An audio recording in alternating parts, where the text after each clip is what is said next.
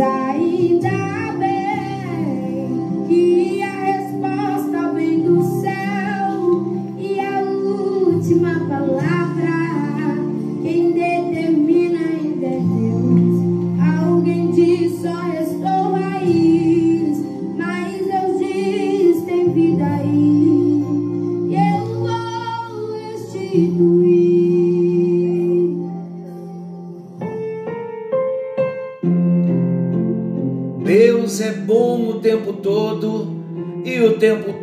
Deus é bom.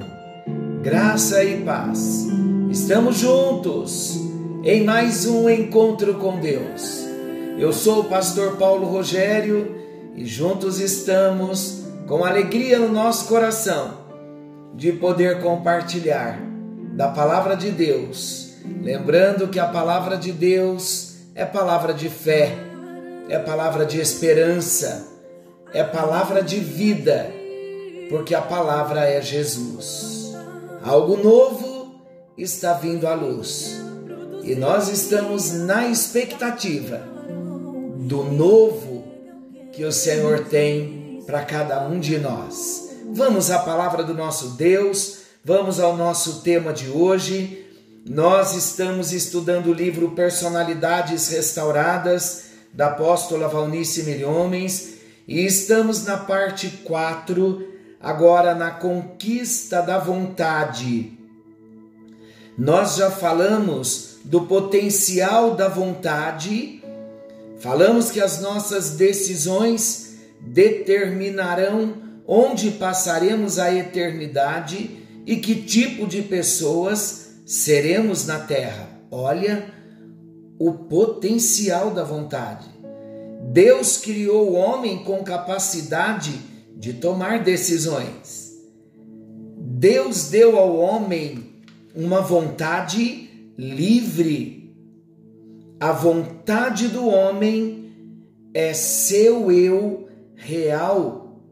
Falamos também da vida espiritual que começa com uma escolha. Usamos o exemplo de Jesus. Pai, se queres, passa de mim este cálice. Contudo, não se faça a minha vontade, mas a tua vontade. Falamos também que a vontade de Deus deve tornar-se o alvo da nossa vida, em vez da nossa própria vontade, em vez do eu. Falamos do que é o arrependimento real. O arrependimento real é o abandono da vida centralizada no eu, a favor da vontade do Deus Pai, do Deus Criador. Falamos também no encontro anterior, a vontade do homem unida à vontade de Deus. Quando a vontade do homem se une à vontade de Deus, a consequência natural é a obediência. Aprendemos que a obediência é quando a minha vontade se une à vontade de Deus. Aprendemos também sobre a desobediência. A desobediência é simplesmente rejeitar a vontade de Deus e seguir a minha própria vontade. Falamos que quando nós entramos nesse caminho de obediência, unindo a nossa vontade à vontade do Senhor, renunciando a nossa própria vontade pela vontade do Senhor, nós dissemos que desta união com Deus brota um único coração. E deixamos um conselho: não faça provisão para o eu.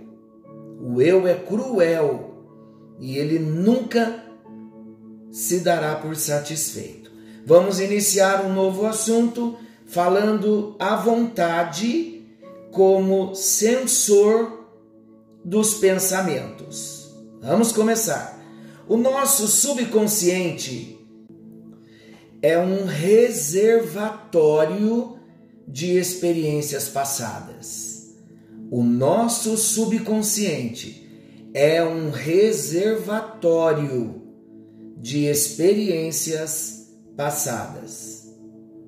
Torna-se necessário uma vontade livre para que seja um tipo de sensor dos pensamentos gerados de tais experiências. Vamos entender.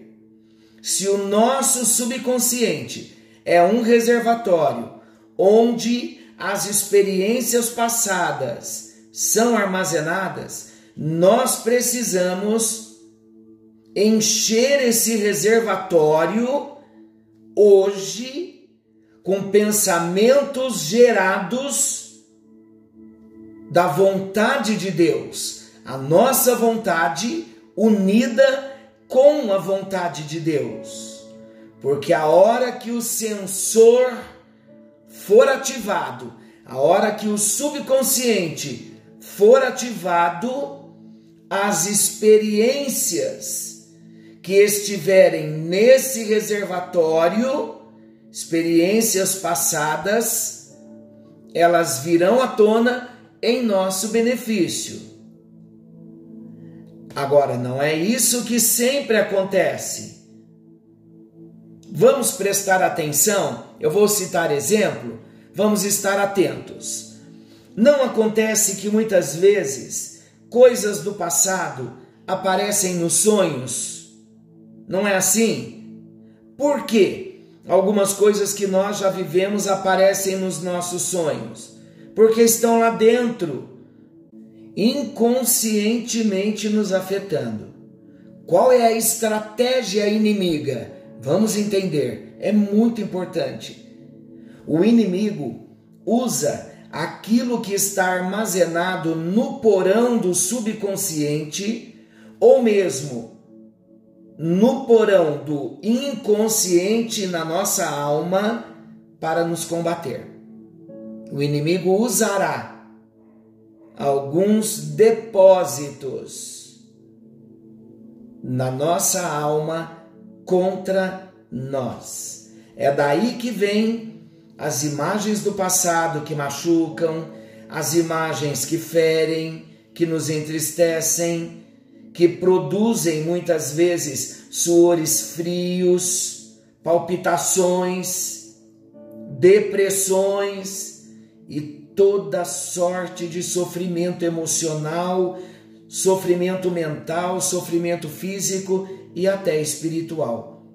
A mente passa a ser bombardeada por pensamentos influenciados pelas experiências passadas negativas. Se já tivemos experiências passadas negativas, o inimigo vai trazê-las à tona, para que ele não encontre legalidade para trazer à tona, porque na verdade, se ele não encontrar a legalidade, foi porque nós já resolvemos a questão dessas lembranças. Como resolvemos? Confessando ao Senhor, pedindo cura, pedindo libertação, pedindo perdão e pedindo para o Senhor cancelar aquela lembrança de dor e poderemos até lembrar sem dor alguma. Essa é a cura que o Senhor nos dá. Chegaremos lá na frente nesse assunto quando falarmos de cura interior. Existem muitas coisas lançadas através dos anos no porão do nosso subconsciente e do nosso inconsciente e nos momentos mais inconvenientes, eles vêm à tona, manifestando-se igualmente em nossas atitudes. Vamos estar atentos, porque os pensamentos, quando vêm à tona, eles se manifestam em nossas atitudes. Essa é uma realidade a qual nós não podemos fugir. Se quisermos ir até as últimas consequências na conquista de tudo quanto Deus nos deu em Cristo, não vamos fugir. Vamos, vamos juntos. Até as últimas consequências na conquista de tudo quanto Deus nos deu em Cristo Jesus. Quando o inimigo usa o subconsciente para projetar pensamentos em nossa mente consciente, estamos diante de uma guerra declarada contra nós. É aqui que entra o uso de uma vontade restaurada, de uma vontade livre. Por quê?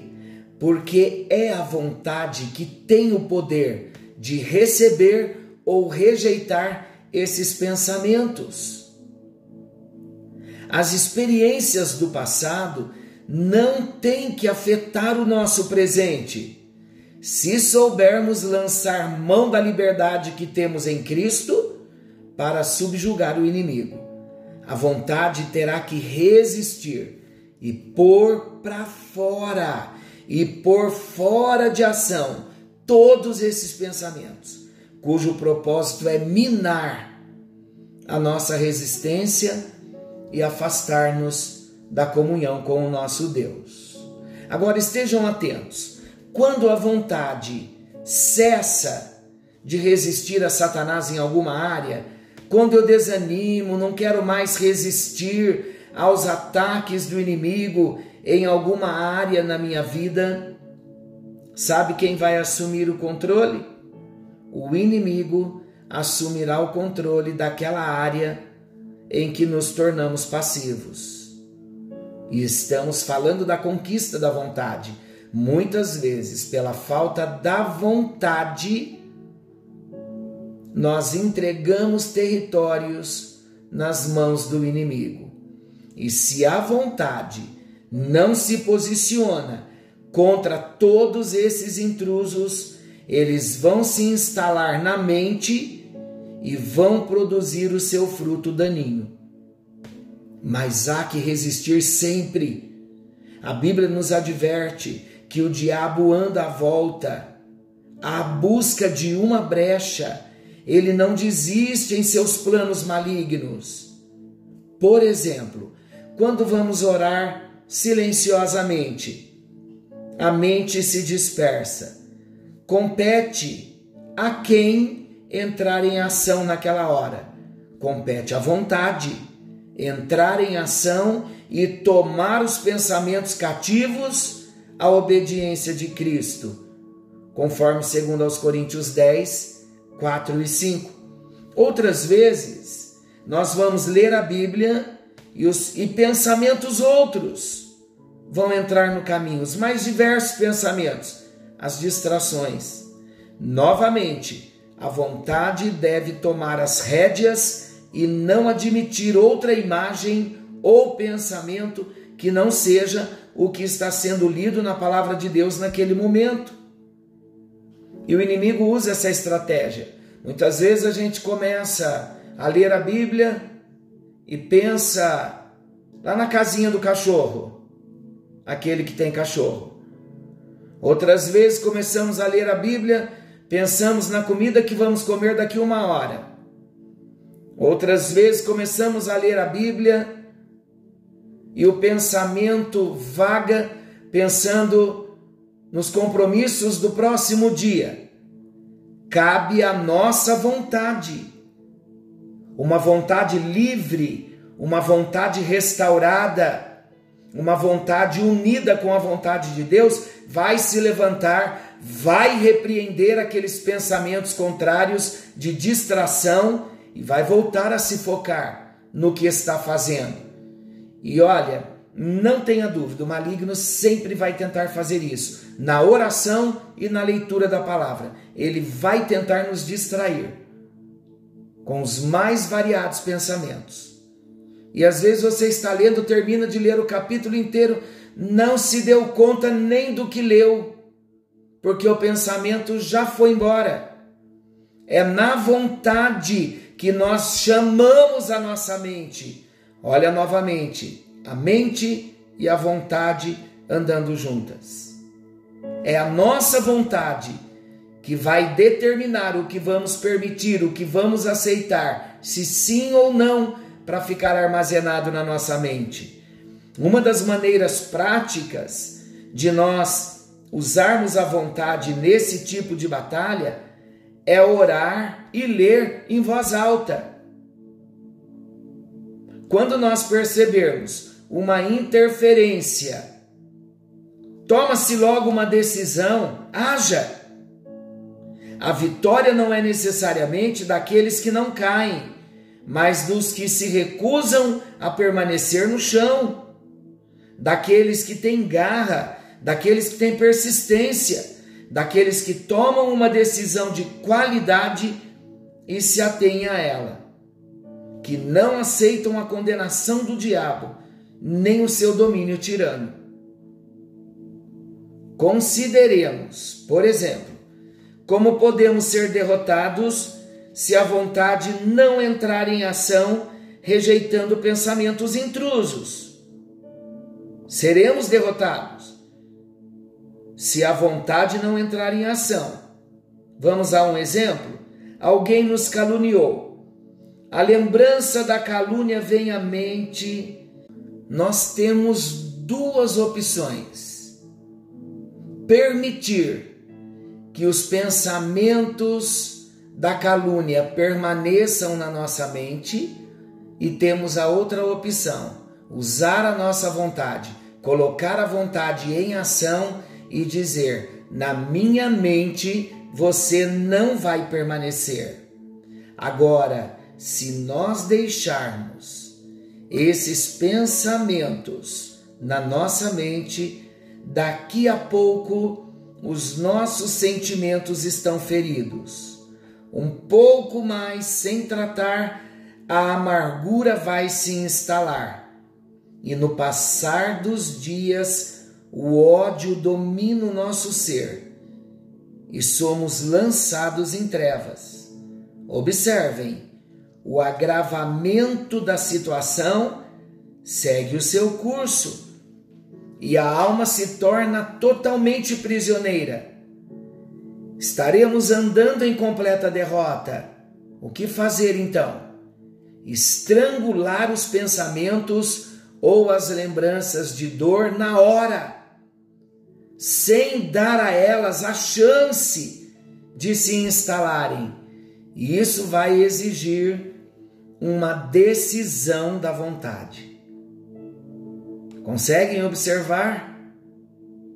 A nossa vitória vai depender dessa decisão da vontade de colocar esse mau pensamento para bater em retirada, de expulsá-lo não permitir que ele permaneça. Estão observando como a vontade é importante na nossa vida, mas não uma vontade alienada à vontade de Deus. Muito pelo contrário, uma vontade aliada à vontade de Deus, uma vontade humana inclinada à vontade de Deus, teremos tudo de bom em nosso favor. Vamos entrar por esse caminho?